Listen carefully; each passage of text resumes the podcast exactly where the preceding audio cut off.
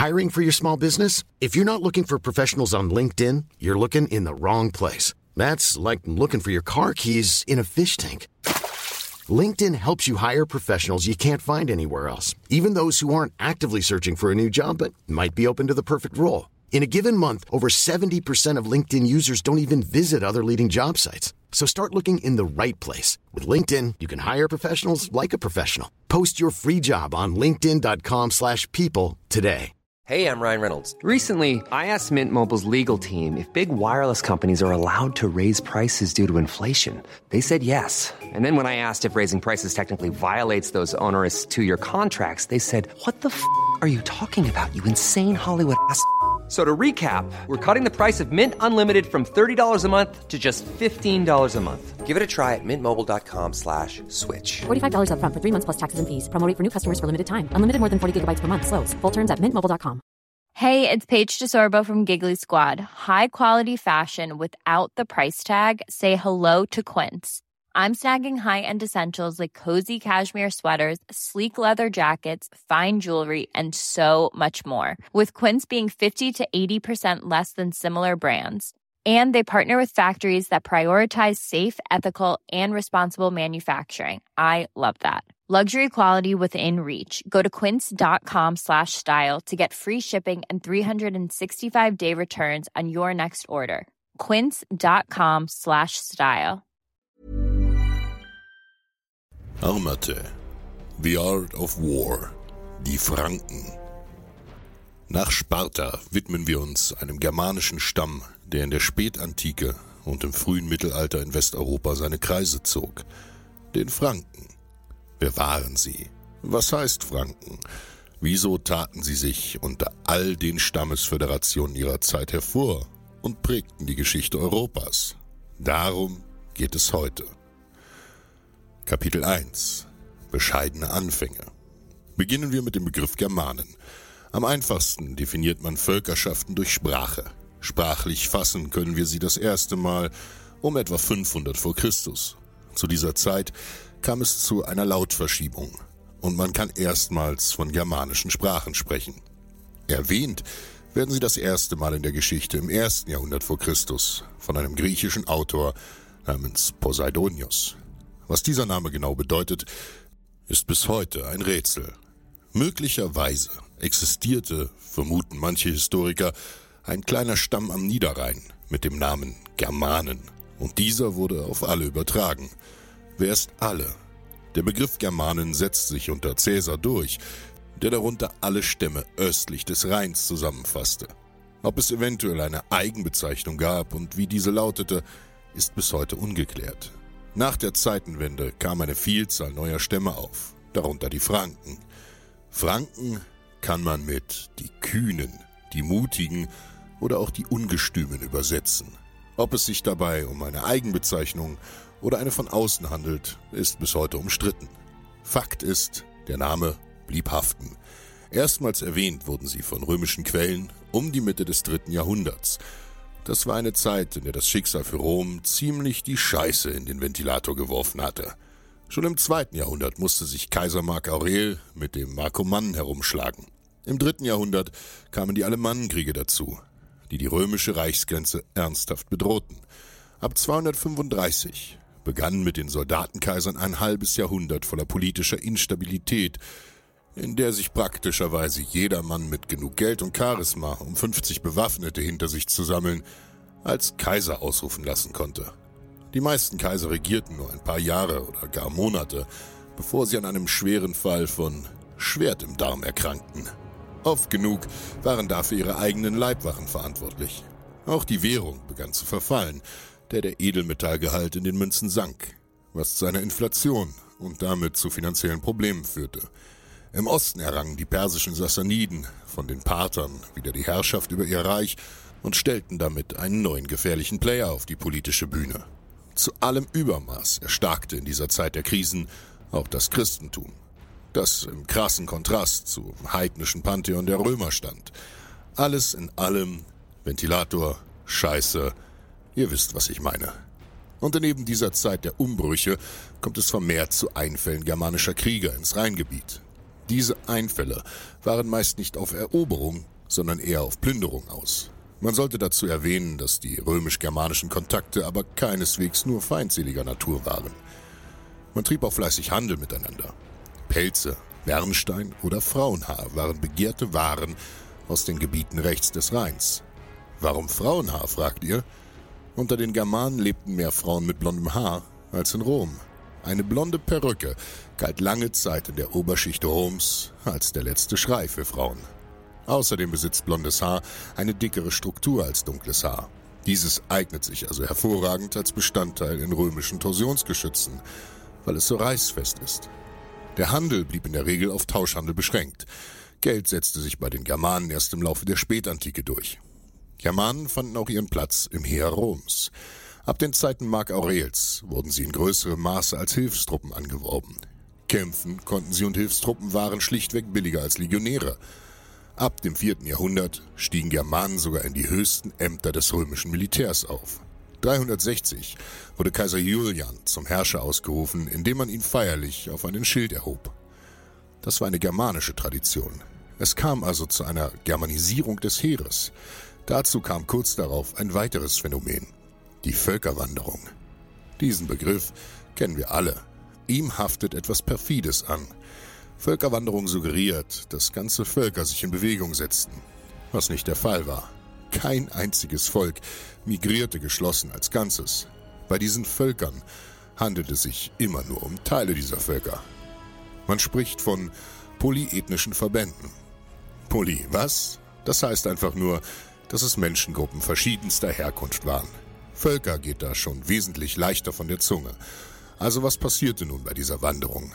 Aus der zentralasischen Steppe drängten Reiternomaden Richtung Westen. Die Hunnen. Was genau der ethnische Kern dieser Bewegung war, also was ein Hunne ist, ist bis heute umstritten. Manche Forscher vermuten eine turksprachige Abstammung. Diese Meinung ist aber nicht allgemein gültig. Auf ihrem Weg nach Europa stießen die Hunnen auf allerlei andere Menschen und denen blieben letztendlich drei Möglichkeiten. Weglaufen, anschließen oder draufgehen. Viele Stämme, darunter auch germanische Stämme wie die Gepiden, schlossen sich den lukrativen Raubzügen der Hunnen an. Im Laufe der Zeit wurde Hunne also immer mehr ein politisch-militärisches Bekenntnis als der Ausdruck einer ethnischen Zugehörigkeit. Viele entschieden sich aber auch für das Weglaufen denn die berittenen Bogenschützen der Hunnen hatten es in sich. Es kam also zu einer Westwärtsbewegung vieler Stämme. Diese überschritten die Donau hinein ins Römische Reich. Es gründeten sich damit de facto eigenständige Germanenreiche auf römischem Territorium. Die Westgoten, die Ostgoten, die Burgunder, die Langobarden, die Vandalen und last but not least die Franken. Dies geschah nicht nur in Kontinentaleuropa, sondern auch auf den britischen Inseln. Anfang des 5. Jahrhunderts wurden sie von den Römern aufgegeben. Denn das Einzige, was dort grausamer war als das Wetter, waren die Menschen. Und das Einzige, was grausamer war als die Menschen, war das Essen. In Bezug auf Letzteres hat sich in den letzten 1500 Jahren also nicht viel getan. Ab 444 setzten die Angelsachsen nach England über und bildeten dort für über 500 Jahre die prägende Kultur. Kapitel 2 Der Durchbruch der Franken der Weg der Franken von einem Stamm unter vielen war geprägt von vielen Niederlagen und Rückschlägen, bevor sie sich als die dominante Macht in Westeuropa etablieren konnten. So wie Rom nicht an einem Tag erbaut worden war, waren es auch seine Nachfolgereiche nicht. Ein Wendepunkt in der fränkischen Geschichte spielt sich im vierten Jahrhundert ab. Die Römer taten sich immer schwer damit, die germanischen Einfälle abzuwehren, und vermutlich wurde es ihnen mit der Zeit auch schlichtweg zu blöd. Also fanden sie einen Kompromiss, man siedelte Germanen innerhalb des Reiches an, wenn sie sich im Gegenzug zum Militärdienst bereit erklärten. Man versuchte also, aus Feinden Freunde zu machen. Oder zumindest Leute, die einen nicht umzubringen versuchten. Für die Franken hieß das konkret, dass man sie in Nordgallien ansiedelte. Damit hatten sie schon mal den Fuß in der Tür. Ab dem 5. Jahrhundert brach die römische Zentralgewalt nach und nach zusammen. So auch in Gallien.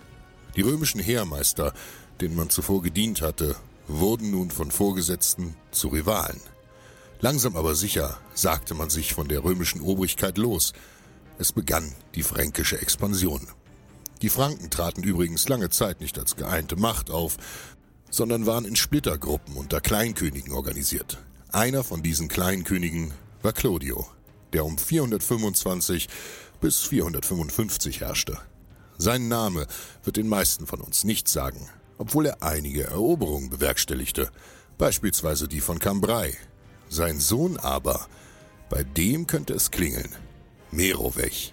Auf ihn führte sich das fränkische Herrschergeschlecht der Merowinger zurück. Clodio und Merowech stilisierten sich noch als Vollstrecker römischer Herrschaftsgewalt. Dadurch bekamen sie eine gewisse Glaubhaftigkeit unter der Bevölkerung, die vorwiegend aus Gallo-Römern bestand. Gallo-Römer heißt nichts anderes als über die Jahrhunderte romanisierte Gallier. Diesen Anfangserfolgen konnte man anschließen. 482 trat Chlodowig auf den Plan, der Enkel Merowechs. Er eliminierte rivalisierende fränkische Kleinkönige, eroberte das, was noch an römischen Herrschaftsgebiet im Norden Galliens existierte, vor allem die Stadt Soissons. Hierbei schlug er als König der Franken 486 den römischen Politiker Siagrius. Dieser hatte sich selbst als autonomer Herrscher der Region eingesetzt und sich als König der Römer proklamiert. Dieses ehemals römische Gebiet war für ein aufstrebendes Reich äußerst sexy. Dadurch fiel den Franken so ziemlich alles an noch funktionierender römischer Infrastruktur mal eben in die Hände. Steuersystem, Münzwesen, Verwaltung. Dazu kam eine Menge an fruchtbarem Land, das der noch immer sehr starken Senatorenelite gehörte. Auf diese Leute konnte sich Chlodwig stützen. Und noch viel wichtiger, die Überbleibsel des römischen Heerwesens fielen ebenfalls an sie. Rom hatte nicht ein Reich von Portugal bis Syrien und von England bis Ägypten erobert, indem sie lieb gefragt haben. Ihre Armee war genial organisiert und professionell aufgestellt gewesen. Diffizile Arbeitsteilung herrschte vor. Kurzum, die Franken hatten nun auf ehemalige Garnisonen und Waffenfabriken Zugriff. Kapitel 3 Die Macht des Kreuzes Eine Schicksalsstunde für die Geschichte der Franken schlug im Jahr 496-97, als man Krieg gegen die Alemannen führte. Chlodwig entsagte vor der Schlacht der Entscheidung seinen heidnisch-germanischen Göttern und trat zum katholischen Christentum über. Dabei dürfte seine Ehefrau eine Rolle gespielt haben. Diese war bereits katholische Christin und ihm diesbezüglich vermutlich in den Ohren gelegen. Katholizismus war übrigens eine politisch kluge Entscheidung. Katholisch bedeutet übersetzt so viel wie allumfassend und bildete nur eine der christlichen Konfessionen. Der größte Konkurrent zum katholischen Glauben stellte in Westeuropa der Arianismus dar, benannt nach dem Bischof Arius. Arius stammte aus Alexandria und hatte im vierten Jahrhundert gelebt. Seine Lehre besagte, dass Jesus geringer als Gott sei, dass Gott und Jesus nicht wesensgleich, sondern nur wesensähnlich seien. Jesus ist also nicht Gott gleich, sondern seine höchste Schöpfung. Das mag nach einem kleinen Unterschied wirken, warf aber theologisch eine große Kluft auf. Die meisten Germanen, die zum Christentum übergetreten waren, wie zum Beispiel die Vandalen, die geradezu fanatische Ansichten besaßen, waren Arianer. Schon dadurch grenzten sie sich von der Bevölkerung ihrer eroberten Gebiete ab. Durch die Wahl des Katholizismus konnte sich Chlodwig von seinen Rivalen abgrenzen und machte sich bei der breiten Bevölkerung beliebt. So konnten die germanischen Franken und die ansässigen Romanen besser verschmelzen. Stellt euch die gemeinsame Religion als Bindemittel in der Gesellschaft vor, das Leute mit ansonsten wenig Gemeinsamkeiten durchaus zusammenschweißte. Eines darf man nicht außer Acht lassen. In all den germanischen Reichen, die sich auf römischem Territorium bildeten, stellten die Germanen eine Minderheit dar. Zwei Beispiele. Als die Vandalen im Jahr 429 unter ihrem König Geiserich nach Afrika übersetzten, bestanden sie aus insgesamt etwa 80.000 Menschen. Sie bildeten um Karthago herum ein eigenes Reich. Diese 80.000 Leute bildeten nur etwa 5% der Bevölkerung dieses Reiches. Die restlichen 95% waren Einheimische. Bei den West- und Ostgoten sah es ähnlich aus. In deren Reichen lebten Schätzungen zu urteilen jeweils 100.000 bis, wenn wir es großzügig nehmen, vielleicht 150.000 Germanen. Damit machten sie gerade mal zwei Prozent der Bevölkerung ihrer Reiche aus. Die Germanen bildeten also eine dünne Oberschicht aus Kriegern. Für eine langfristige Herrschaft War es also für die Franken wichtig, dass sich Einheimische und Germanen vertragen? Natürlich wollten viele Gefolgsmänner ihrem König nacheifern und nahmen solidarisch ebenfalls das Christentum an. Angeblich sogar 3000. Zusammengefasst, das katholische Christentum bildete den Schlüssel zur fränkischen Erfolgsgeschichte. Chlodwig wurde als der neue Konstantin gefeiert. Konstantin kennt ihr. Er war Anfang des vierten Jahrhunderts römischer Kaiser und nahm als erster das Christentum an. Nachdem er die letzten Lokalkönige der Franken ausgeschaltet hatte, war er nun König aller Franken. Damit endete seine Erfolgsserie allerdings noch nicht. 506 besiegte er die Alemannen. 507 verpasste Allerich, dem König der Westgoten, den Arschtritt seines Lebens. Die Goten besaßen zuvor ein Reich im Südwesten Galliens mit der Hauptstadt Toulouse, weswegen ihr Reich als das Tolosanische Reich bekannt geworden ist. Der vorher erwähnte Arschtritt kam in der Form der Schlacht von Voyer, in der die Franken die Goten besiegten. Damit verdrängte Chlodwig die Goten aus Gallien. Die Goten flohen nach Spanien und bildeten dort ein Reich mit der Hauptstadt Toledo, das man fortan als Toledanisches Reich kannte. Leicht zu verwechseln, ich weiß, dieses Gotenreich sollte noch 200 Jahre bestehen, bis es 711 von den muslimischen Arabern erobert wurde. Chlodwig schlug ziemlich Wellen mit all seinen Eroberungen.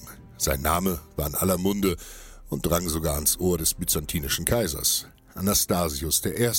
war sein Name und er segnete Chlodwigs Herrschaft nicht nur offiziell ab, er schickte ihm auch königliche Insignien wie eine purpurne Tunika, ein Diadem und einen Mantel – das stellte einen ordentlichen Prestigegewinn dar.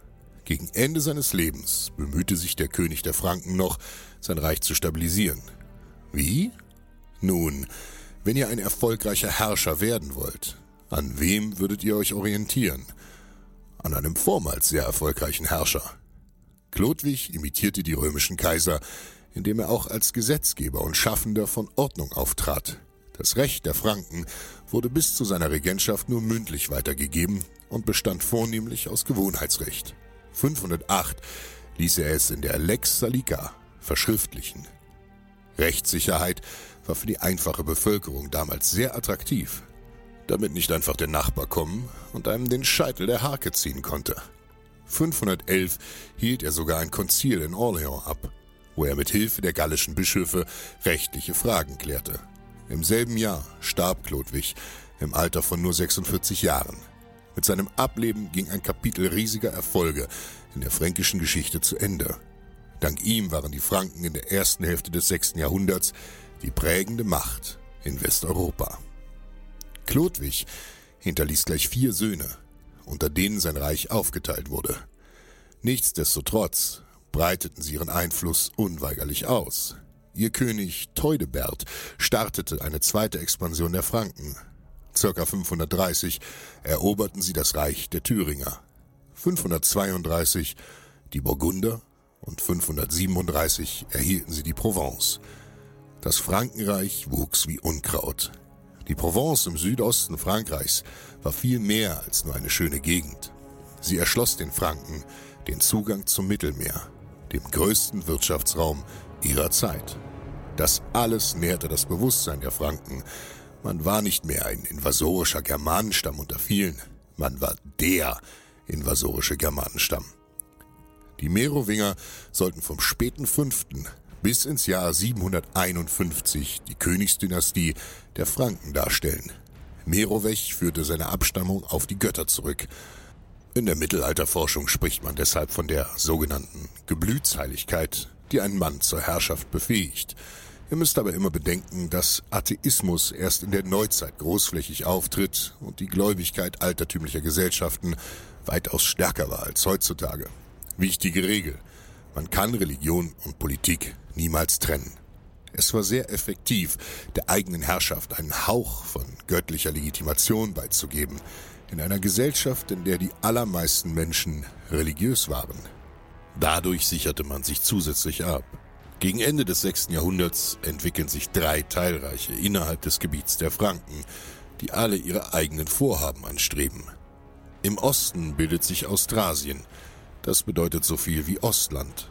Im Westen bildet sich Neustrien, das heißt vermutlich Neuland, und im Süden Burgund. Diese drei Vor allem der östliche Teil entwickeln ein eigenes Bewusstsein. Die Merowinger können diese wachsenden Spannungen nicht beilegen. Vor allem Neustrien und Austrasien stehen einander nicht gerade wohlwollend gegenüber. Das lag daran, dass die östlichen Germanen nicht immer mit dem römisch geprägten Königtum des Westens einverstanden waren. Die Merowinger verloren langsam aber sicher immer mehr Macht und Einfluss. Von 623 bis 38 regierte der letzte wichtige König der Merowinger, ein Mann namens Dagobert. Nach ihm ging es für die Dynastie nur noch bergab. Innere Machtkämpfe, Verwandtenmorde und Intrigen verhinderten eine Regeneration der angeschlagenen Königsfamilie.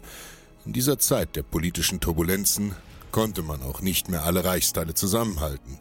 Rechts des Rheins bildeten sich mehr oder weniger unabhängige Herzogtümer, die einfach ihr eigenes Ding machten. Auch Architekten Hey, I'm Ryan Reynolds. At Mint Mobile, we like to do the opposite of what Big Wireless does. They charge you a lot, we charge you a little. So naturally, when they announced they'd be raising their prices due to inflation, we decided to deflate our prices due to not hating you. That's right. We're cutting the price of Mint Unlimited from $30 a month to just $15 a month. Give it a try at mintmobile.com slash switch. $45 upfront for three months plus taxes and fees. Promo rate for new customers for limited time. Unlimited more than 40 gigabytes per month. Slows. Full terms at mintmobile.com. There's never been a faster or easier way to start your weight loss journey than with PlushCare. PlushCare accepts most insurance plans and gives you online access to board-certified physicians who can prescribe FDA-approved weight loss medications like Wigovi and Zepbound for those who qualify. Take charge of your health and speak with a board-certified physician about a weight loss plan that's right for you. Get started today at plushcare.com slash weight loss. That's plushcare.com slash weight loss. plushcare.com slash weight loss. Im Südwesten Galliens, das immer als Krisenherd im Frankenreich galt, machte den Herrschern Probleme. Kapitel 4 Ein neuer Player In das nun entstehende Machtvakuum hüpfte eine neue Familie, eine sehr einflussreiche und viel Land besitzenden Adelsfamilie aus dem Osten, die späteren Karolinger. Sie bekleideten das Amt des Hausmeier. Schon ab etwa 650 waren sie es, die im Ostteil den Ton angaben. Die Merowinger verkamen zu Schattenkönigen, die zwar auf dem Thron saßen, aber machtlos blieben. 687 kam es zur Schlacht bei Tertry, in der ein Karolinger, nämlich Pippin der Mittlere, die faktische Herrschaft über das ganze Reich erlangte. Wen hatte er besiegt? Pippin war Hausmeier und damit Herrscher von Austrasien, also vom Osten des Reiches. Sein einzig ernsthafter Rivale war der Hausmeier des Neustrischen Reiches im Westen. Dieser hieß Bercha, und eben ihn hatte er mal eben in den Staub getreten. Das war abzusehen, denn der Ostteil des Reiches, der den Karolingern untertan war, war dem Westen wirtschaftlich weit überlegen. Ab dieser Zeit ließen die Hausmeier die Könige sogar überwachen. Schon im siebten Jahrhundert versuchten die Karolinger einen Putschversuch gegen die Merowinger. Warum sollten die auf den Thron sitzen und sich Rex nennen dürfen, wenn keine Macht bei ihnen lag? Das Ganze kennt man als den Staatsstreich von Grimold. Und es geschah so. Der merowingische König starb und der karolingische Hausmeier Grimold exilierte dessen Sohn und setzte einen eigenen Günstling, Schildebert Adoptivus, als König ein. Dieser war möglicherweise sogar sein Sohn, und praktischerweise sollte Grimold dessen Erziehung übernehmen und im Ohr des jungen Königs liegen. Der Westteil des Reiches aber agierte gegen Grimold, beseitigte ihn und somit die Bemühungen der Karolinger, sich zum Herrscher aufzuschwingen. Sie blieben also noch eine Weile im Hintergrund. Als die Karolinger, vielleicht nicht offiziell, sehr wohl aber faktisch das Ruder an sich gerissen hatten, dehnte sich das Frankenreich erneut aus. Pippin einte das sich in Spaltung befindliche Reich über seinen Bastardsohn Karl Martell, auf den der Name der Karolinger zurückgeht, hielt mit eiserner Faust all seine Untertanen im Zaum. Die Alemannen, die Friesen und Teile der Sachsen, Karl Martell gelang daneben ein anderer militärischer Erfolg, den die meisten von euch wohl kennen. Er gewann die Schlacht bei Tours und Poitiers 732. Damit versetzte er der raschen Expansion der Araber einen Dämpfer. Über diese Schlacht werden wir in Finest Hour in zwei Wochen ausführlicher sprechen. Ab dem Jahr 632 begannen die muslimischen Araber eine Reihe von Eroberungen, die sich mit großem Erfolg hinzogen. Um 700 erreichten sie an der nordafrikanischen Küste entlang sogar den Atlantik. Nicht nur die Franken mussten sich mit ihnen bekriegen. Die Byzantiner im Osten traf es noch viel schlimmer. Die Aggressionen der Araber sollten für sie eine ständige Bedrohung und ein steter Abwehrkampf werden. Ihr fragt euch bei der Entwicklung der Karolinger und Merowinger vielleicht eins. Warum sägten die Karolinger die Merowinger nicht einfach ab, wenn sie die wahren Regenten des Reiches waren? Nun, ein Erklärungsansatz ist, dass man immer noch einen gewissen Respekt vor der Heiligkeit der Königslinie hatte und glaubte, man zöge potenziell den Zorn Gottes auf sich, wenn man die von ihm eingesetzten Herrscher entmachtete. Man hatte auch schlichtweg Angst, dass man keinen genügenden Anspruch auf den Thron hatte. Irgendwie musste man sich natürlich auch rechtfertigen können, warum man auf dem Thron sitzen wollte. Ansonsten musste man als illegitim geltender Herrscher einen rasch folgenden Sturz befürchten. 751 kam eine Wende. Pippin der Jüngere, Sohn von Karl Martell, wagte den Staatsstreich. Er schrieb an den Papst, um sich dessen sakrale Zustimmung zu seiner Königwerdung zu sichern. Der Papst Zacharias antwortet, es sei besser, den als König zu bezeichnen, der die Macht habe. Mit diesem knappen Aphorismus gab er Pippin seine faktische Zustimmung. Pippin lässt dem letzten merowingischen König Childerich dem Dritten öffentlich das Haar scheren. Warum das?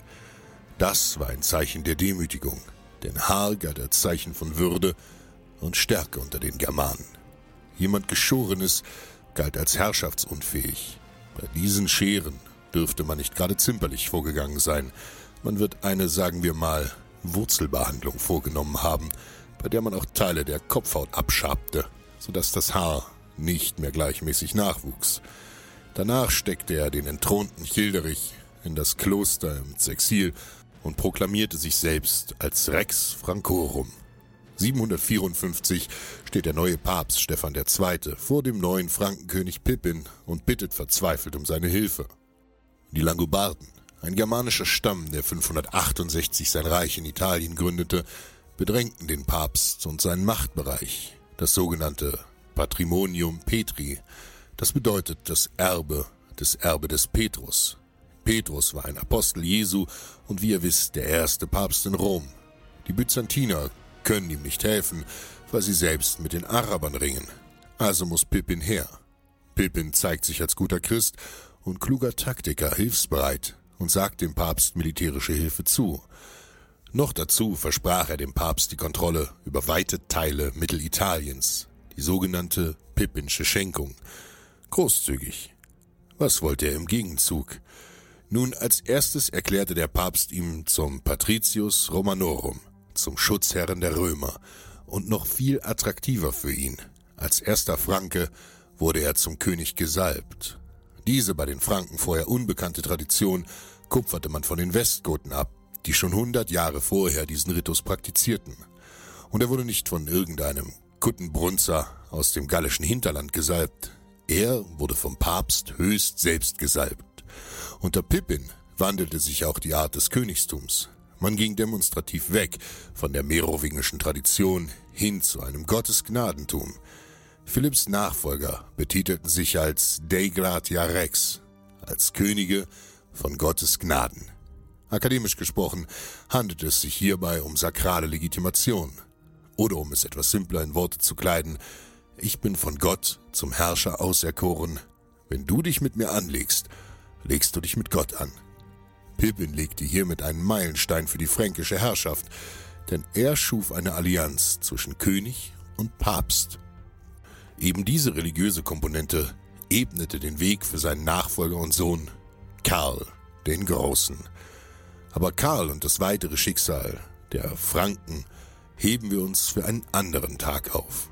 Ihm widmen wir nämlich mit Heathens and Heroes eine eigene Folge. Nur so viel sei vorab verraten. Der Kerl hatte es wahrlich in sich. Genug von der Geschichte über den Aufstieg der Franken. Wie lebten sie? Kapitel 5 Organisation Nationalstaaten gab es, wie in Griechenland, So auch in Zentraleuropa noch lange nicht. Organisiert waren die germanischen Leute in Stämme. Das bedeutet, sie glaubten sich durch Blutverwandtschaft verbunden, meist durch Herkunft von einem gemeinsamen Ahnen. So beschreibt es der Medievist Peter Hilsch.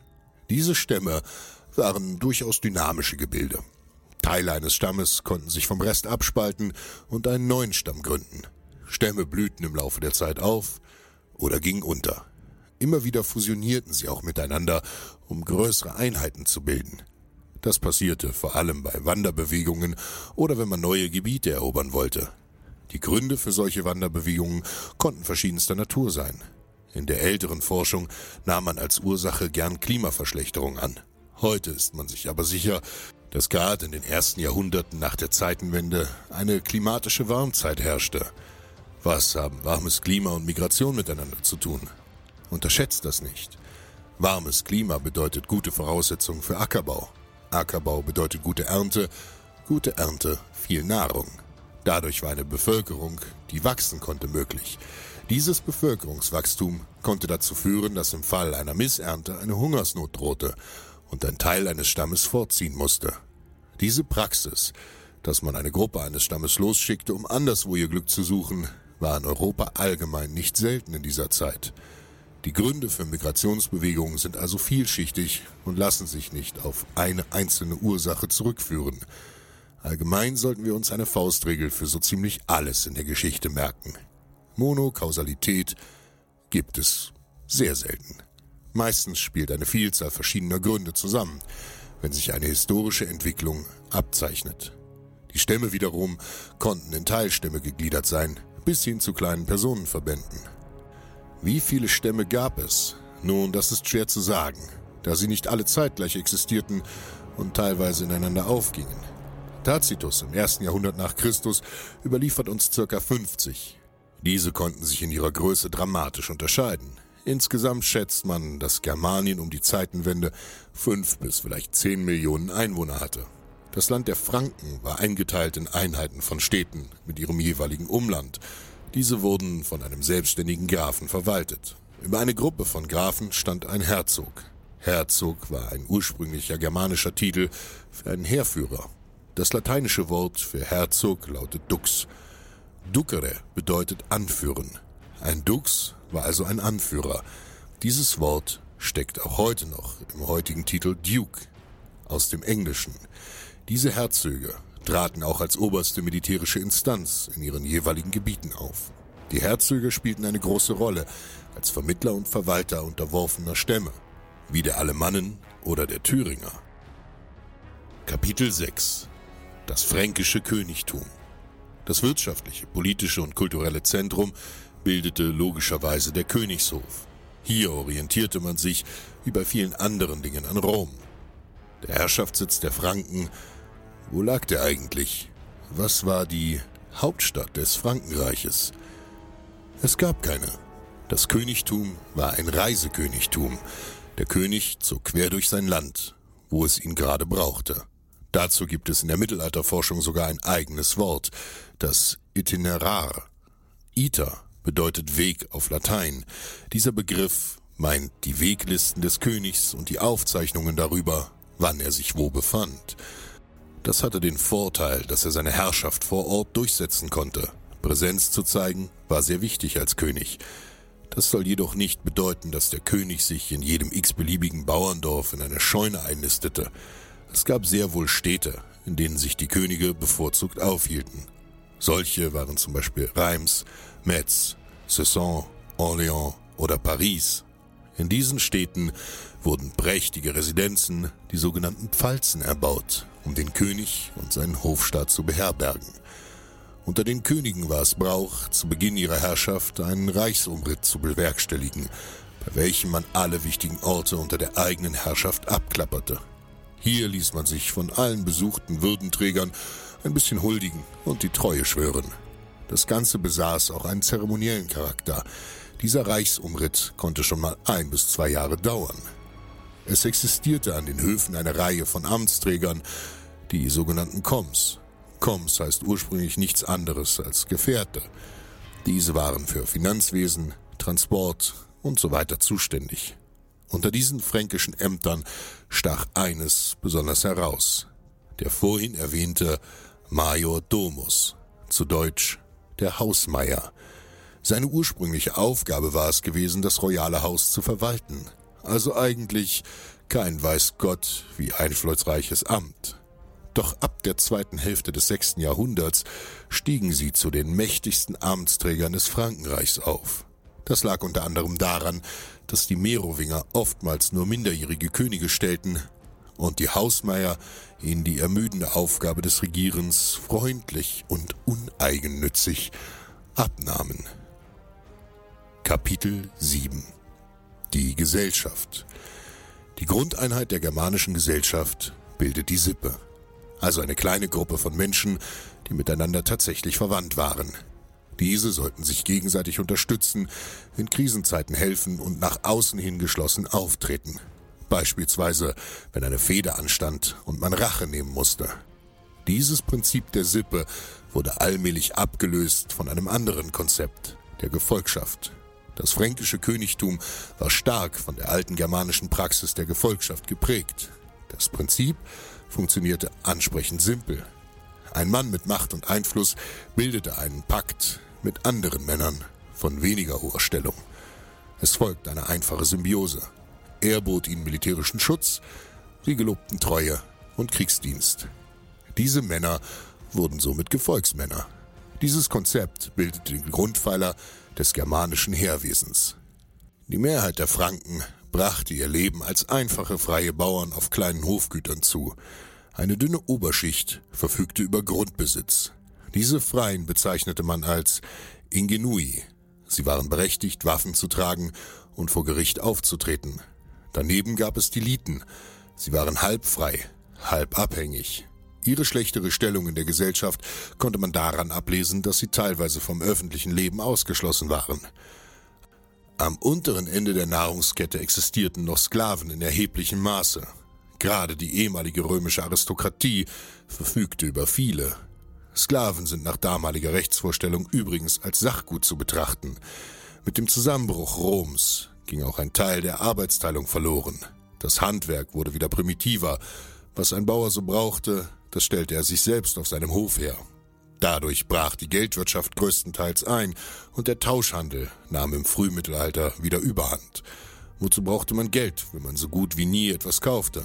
Einfache Dinge wie Werkzeug oder Kleidung konnte man, zumindest behelfsmäßig, auch selbst anfertigen. Der Schlüssel zu sozialem Aufstieg, aber auch Abstieg lag im Dienste für den König. Wenn sie sich als treu und zuverlässig erwiesen, konnten nicht nur Freie, sondern auch Unfreie sich hervortun. Die Gesellschaft im Frankenreich war heterogen.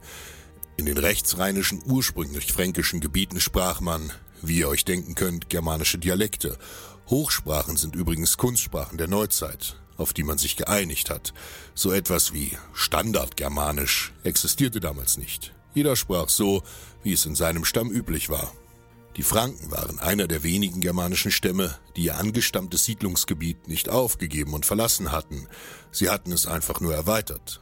Die dazu eroberten westlichen Gebiete in Gallien sprachen vornehmlich weiterhin romanische Sprachen.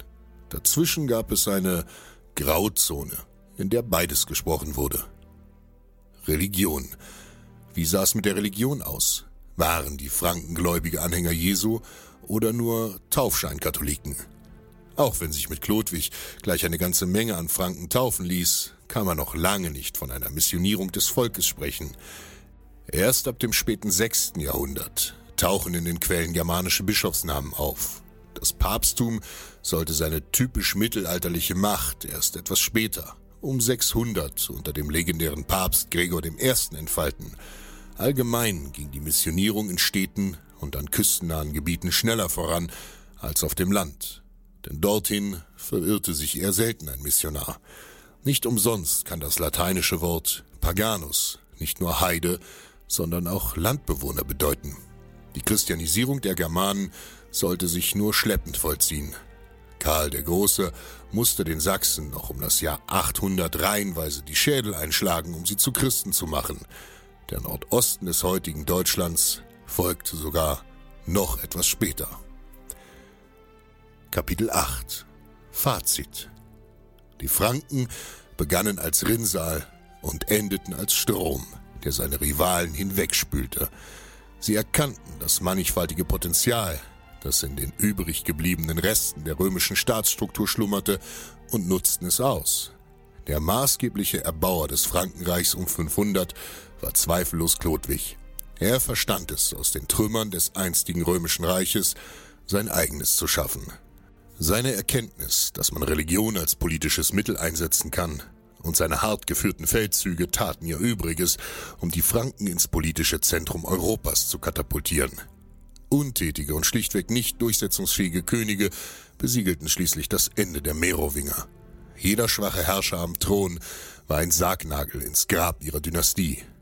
Dies ebnete den Karolingern den Weg, die im Endeffekt ein gut strukturiertes Reich von einer ungeeigneten Herrscherfamilie entrissen und dieser nachfolgten. Erst unter den Karolingern sollte das Frankenreich zu seiner größten Ausdehnung und politischen Blüte gelangen. Denn eine Dynastie ist nur so stark wie ihr schwächstes Glied.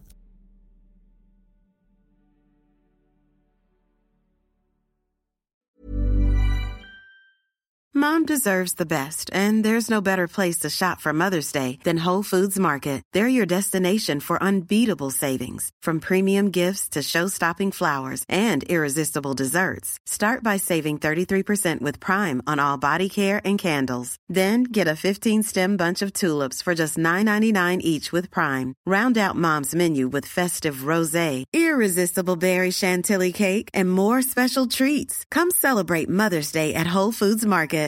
Hi, I'm Daniel, founder of Pretty Litter. Cats and cat owners deserve better than any old-fashioned litter. That's why I teamed up with scientists and veterinarians to create Pretty Litter.